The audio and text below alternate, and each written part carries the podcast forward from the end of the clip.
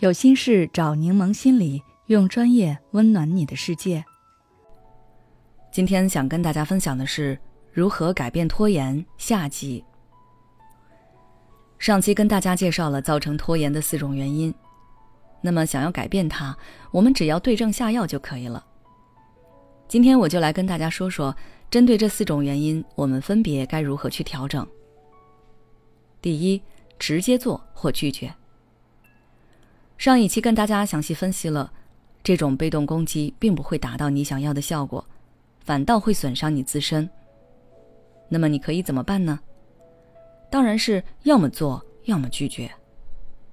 直接快速把这件事做完，然后就不用再为他操心一点事，这比你拖拖拉拉要更好。我举个例子，比如家里人让你做家务，你很不喜欢，于是用打游戏来拖延。但是对方会来跟踪你的任务进度，会一遍遍的催你。你拖延了多久，这个战线就会拉多久。这期间你真的能开开心心玩游戏吗？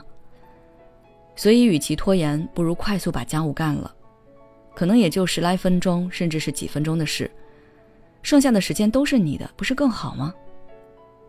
当然，还有一些情况，对方安排的事情本不属于你。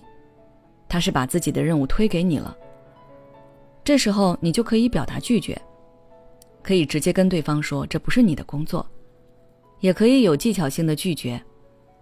比方，你可以跟他讲，老板让你在几点前完成什么任务，如果做这个就来不及了，让他去跟老板协调一下。或者你把老板这个先放着，做他这个。他当然不会找老板，也不会强压工作给你。这就可以有效杜绝别人利用和欺压你。第二，丢掉不合理信念。改变这个问题最关键的就是要改变你原来的不合理信念。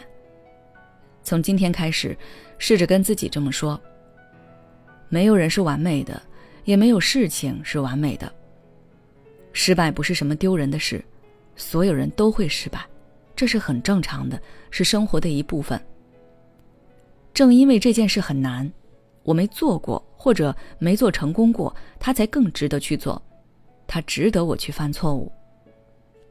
如果我这次没做好，没关系，我还有机会。我不害怕展现真实的我，我也相信真正喜欢我、认可我的人也会接纳这样的我。超人都会有做不到的事，每个人都有局限，我也是，所以去试试吧，没什么的。多跟自己练习上面的话，把原来的不合理信念都替换掉。第三，培养延迟满足能力。你做事情需要及时回馈，否则就很容易放弃。那你可以把任务切分成一小段一小段的，每完成一个就奖励自己一下，最好是精神奖励。还是拿上期那个例子来说，老师让你背诵某篇课文。也许他在中高考出现的概率确实不大，以后你在生活中可能也不太会想起这篇课文。但是我们把时间线拉近一点，他在你们单元检测出现的概率是很大的，在你们期中、期末考出现的概率也是不低的。而且也许明天老师就会检查背诵，如果你能够流畅的背诵下来，那么你那时所产生的安全感和成就感，不比你背不出来被老师批评要好吗？学会从完成任务中体会它本身所带来的价值。任何事都不是无意义的，只要你做了，就会有意义。现在也许很小，但是慢慢累积，它会变成一个能改变你人生的大意义。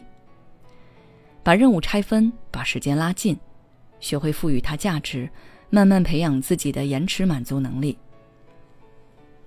第四，提升专注度。对于无法自我约束、容易冲动和分心的人来说，首先做的就是练习专注。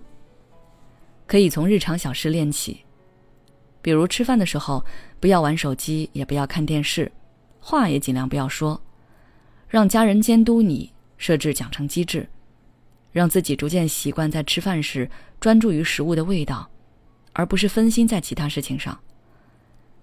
洗澡的时候不要开视频或者放音乐。认真感受水流的温度和力度。这里补充说明一下，并不是说吃饭说话或者洗澡放音乐就不好，而是对于现在的你来说，更重要的是找回专注力。除此之外，你还可以学习呼吸放松和正念冥想，相关的引导语我在之前有专门分享过，网上也有，你可以对照练习一下，让自己学会专注当下，专注此刻。针对不同的情况，我们要采取不同的方式。希望以上分享可以对你有所帮助。如果你想要了解更多相关内容，可以微信关注我们的公众号“柠檬心理课堂”。后台回复“时间安排”就可以了。你知道吗？一个抑郁的人，他所纠结的根源一定是过去已经发生过的事情；而一个焦虑的人，他困扰的却是未来。还有一部分人，他们既活在了过去，又活在了未来，既因为焦虑产生了抑郁，又因为抑郁加重了焦虑。现在你是哪种状态呢？关注我的公众号“柠檬心理课堂”，回复“爱自己”，再难的路我陪你一起走。